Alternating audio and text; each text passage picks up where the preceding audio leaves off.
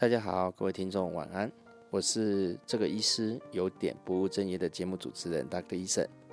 今天是我们节目的第一集，那我们非常开心的请到了我的好朋友，也是我台大医学系的同学，呃，黄医师。那首先请他来上节目之前，我先简单的介绍一下，黄医师在毕业之后呢，是担任小儿科医师，那同时他也在做医美的工作。那为什么邀请他来上我们这个节目呢？最重要的原因是，因为他现在在当一个 podcaster。简单讲，我就是被他拉入坑的哈，所以这个坏朋友呢，都必须要来当我的第一集的特别来宾。好，好，我们欢迎黄医师。嗨，大家好，我是黄医师。好，呃，黄医师啊，在这个节目一开始呢，我想跟朋听众朋友分享一下，就是哈，呃，医师的工作这么繁重。为什么在这么繁重的工作当中呢？你还想要当一个 podcaster？请问你有什么特别的用意或是想法吗？嗯，有哦。呃，因为我觉得在做医师的工作算是一个比较枯燥，然后 repeat 重复性的工作算是蛮多的。当然，他使用的专业是很重，但是嗯，总就是它是一个重复性的一个工作，算比较大大重要。嗯，所以我觉得以创作这个方面来讲，医师这个工作不能满足我的需求，所以我就想要当一个创作家。嗯，那我觉得 Podcaster 呢是一个可以让我自己自由发挥，呃，让我想要把我美好声音保存下来的一个很棒的平台。嗯，这是我想要做 Podcast 的最初衷的原因。哦，听起来很棒啊！所以拉我进来做这个行业，好像也是蛮不错的。不过我在这边有一个额外自己私人的问题想请教你哈。好啊，你说。你在做这个工作的时候呢，有没有什么以前你学过相关的东西吗？或是学习上有什么技术上的困难，可以跟我们分享一下？哦，很多哎！我觉得其实一开始当 podcast，呃，我是会觉得好像感觉似乎。不是很困难，好像哎，就是说说话罢了嘛。那说话这种事情，我们每天都在做，我觉得嗯，应该是很简单。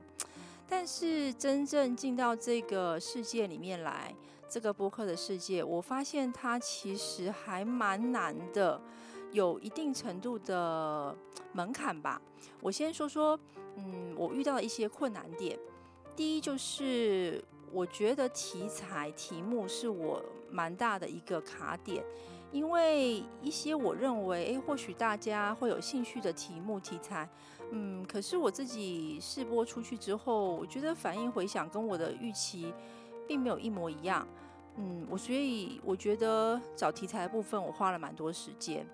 那至于题材的找法，我就会去逛书店，因为我自己是这样想的啦。我觉得 podcast 呢，就是很像逛书店吧。你如果没有去翻开那本书，你其实嗯不可能去知道书里面写些什么。那最抓到你的眼球的，可能就是书的封面，或者是书的题目、标题。那有点就像是 podcast 一样，它能够抓到听众耳朵的，应该一开始也是一个标题或是一个议题的，嗯，很短的一个小文章。那你得真正的点进去，花一点时间听下去。才有办法知道内容要讲些什么，所以嗯，我就去逛书店，去找一个跟 Podcast 播客平台比较雷同的一种呃搜取资料的方法。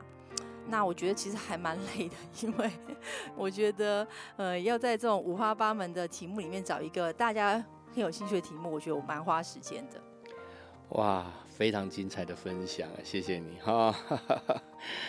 那除了这个 podcast 这个问题之外，哈，我比较好奇的是，哈，其实毕业这么多年之后，每个同学都各奔东西啦。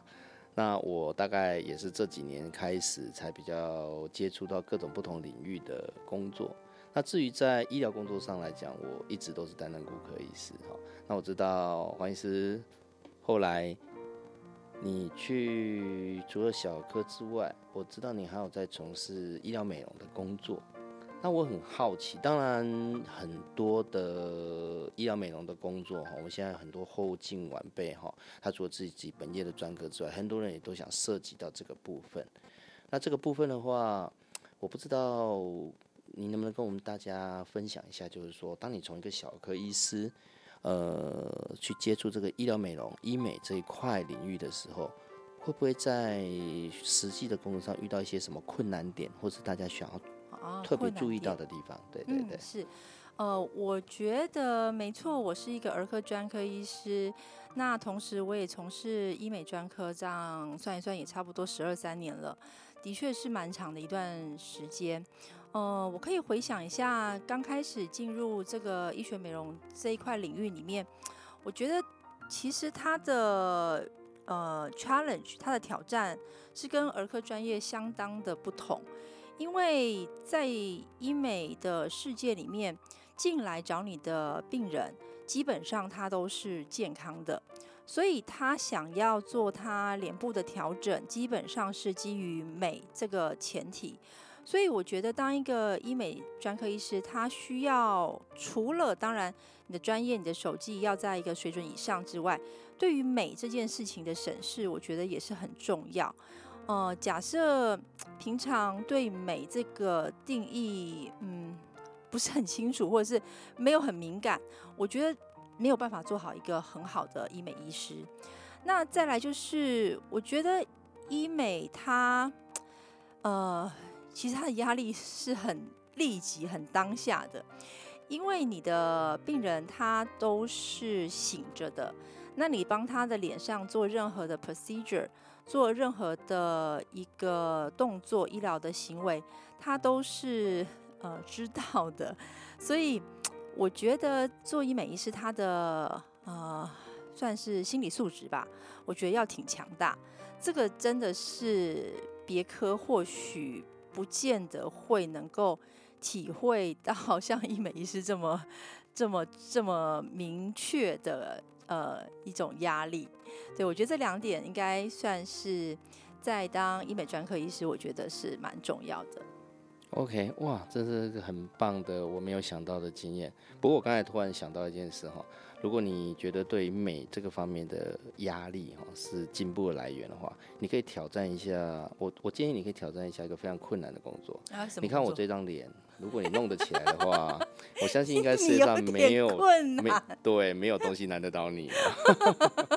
不过没关系，我再困难的 case 我都可以让他。Better than before。哦，可是我的颜值哈是在我的朋友圈里面号称是无药可救啊。不会不会不会，所所所有的所有的 patient 来到我的面前，我都会给他非常正面的思想，正面的思考。什么事情只要有做，都会 better，都会更好一些。太好了，太好了，太好了。那接下来呢，这个部分呢，我就想到第三个。蛮大家听众都会很关心的一个问题，就是其实现在的医美行业琳琅满目，好，那病人的选择也很多。那其实这个不只是医美啦，我们一般的疾病哈，在选择医师、选择医院的时候，都会遇到一个问题，就是说我要怎么去选择会比较合适。那医美这一块呢，更是因为竞争的激烈啊，这个市场的问题哈，导致。很多的想要变漂亮的，不管是女性听众啊，或是其他的，他们会会面临到一个问题：说我怎么去做一个比较好的选择？什么东西是适合我的？或是我们简单一点的讲，什么样的医师的特质是适合我？那在选择上，哦，我们如果要选择一个真的对我好的医美的疗程上来讲，有什么地方是应该要注意的？OK，其实这问题我基本上每天都在被问到，所以我已经被问了十几年。呃，我可以终结一下我的答案，然后，呃，我的答案算蛮诚恳。我先跟大家说，其实我觉得，如果要来做医美的呃病人，自己可能要先确认真心有想要让自己的脸部做一些调整，因为有很多人他其实，诶。不是那么确定，好，或者是他没有碰到一个能够说服让他能够呃信得过的、信赖的医美医师，我觉得这都是中中原因啦。但是呃，第一个你要先确认自己想要做脸部的微调，那再来就是我觉得，因为其实台湾医美的市场如果算历史的话，大概也将近快要二十年，哦，从最最早开始。那当然比较呃前面可能三五年没有那么的蓬勃，所以大家还不是那么清楚。所以如果我们算医美的历史在台湾的话，大概就是十五十六年左右。那我自己是从事十三年十四年的。哦，我要说在这十五十六年的整个医美的经验里面累积起来的话。我觉得有几个医美项目是真心很推荐，而且是做的绝对有意义的。第一个就是肉毒杆菌素的注射。那在以前台湾的医美刚开始的时候，只有一家的肉毒杆菌素是合法进口的。那现在呢？呃，当然因为市场也是嗯比较久了嘛，所以有一些其他的品牌也会进来。呃，不过无论是最传统、最老的品牌，哦，或者是后来进来的一些新品牌的肉毒，呃，看个人的选择。但是我觉得肉毒杆菌素的注射是真的非常有意义。呃，不过要提的一点就是，这个 Botox 的注射哈，一定要找到一个比较有审美观念跟技术要比较。呃，纯熟的医师，他的肉毒下的剂量才会比较自然。因为虽然这东西很棒，打了也一定有效，但是如果剂量拿捏没有抓好的话，我觉得会让脸感觉起来很僵、很假，那就有点违背我一开始说的美这件事情它的呃一个准则。嗯哼，对。那第二个呢，我觉得还不错的一个医美疗程，大家可以考虑的。就是音波提拉，呃，我觉得呃电波当然呃也是不错的提拉方式，但是毕竟电波在音波之前就炒过一阵子。那其实最近近代也都比较多医美专科医师会比较希望的安全一些的呃提拉的做法就是音波。那一样就是呃虽然机器有很多家都是合法的，但是回到医师的本身。嗯，我常常会跟病人做个比喻，就是你说万家香的酱油它是酱油，金兰酱油它也是酱油，但是就看厨主厨他要下哪一种酱油到这个菜里面去，其实菜的味道还是不太一样。也就是说，呃，不管你是哪个品牌的音波，都还是回到那个医师的本身，他操作哪个品牌的音波，他最顺手，他做起来的手势最好最顺。这个我觉得真的要去跟呃医美医师做一个比较深刻的讨论了哈。对，那第三个我觉得可以考虑的医美疗程，可能就是嗯预算够的话，就真的可以考虑打一点舒颜萃，因为其实老化就是皮肤下面的一些呃胶原蛋白的流失。那舒颜萃打下去之后，会让自己生成一些自己的胶原蛋白。那也就会让一些皮肤看起来弹性啊，什么都会好很多。所以我觉得综合以上，Botox、音波跟舒颜萃 Sculptra 这三个是我个人比较推荐的医美项目。哇，谢谢你的分享。我想不到我今天来这边做人生的第一集这个 Podcast，除了采买这个需要的录音设备之外，也多买了一台一支吉他。想不到听一听，我想我可能要去多买一些医美疗程。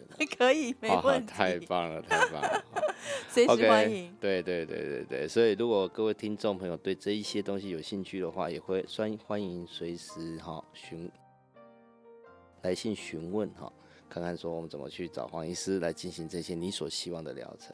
好，那我们今天节目呢，就是讨论到，哎，当医生在工作之外呢，是不是有别的兴趣可以做？那黄医师呢，本身除了自己的小儿科医美的专业之外，哈，现在也是一个非常非常呃有才华的 podcaster。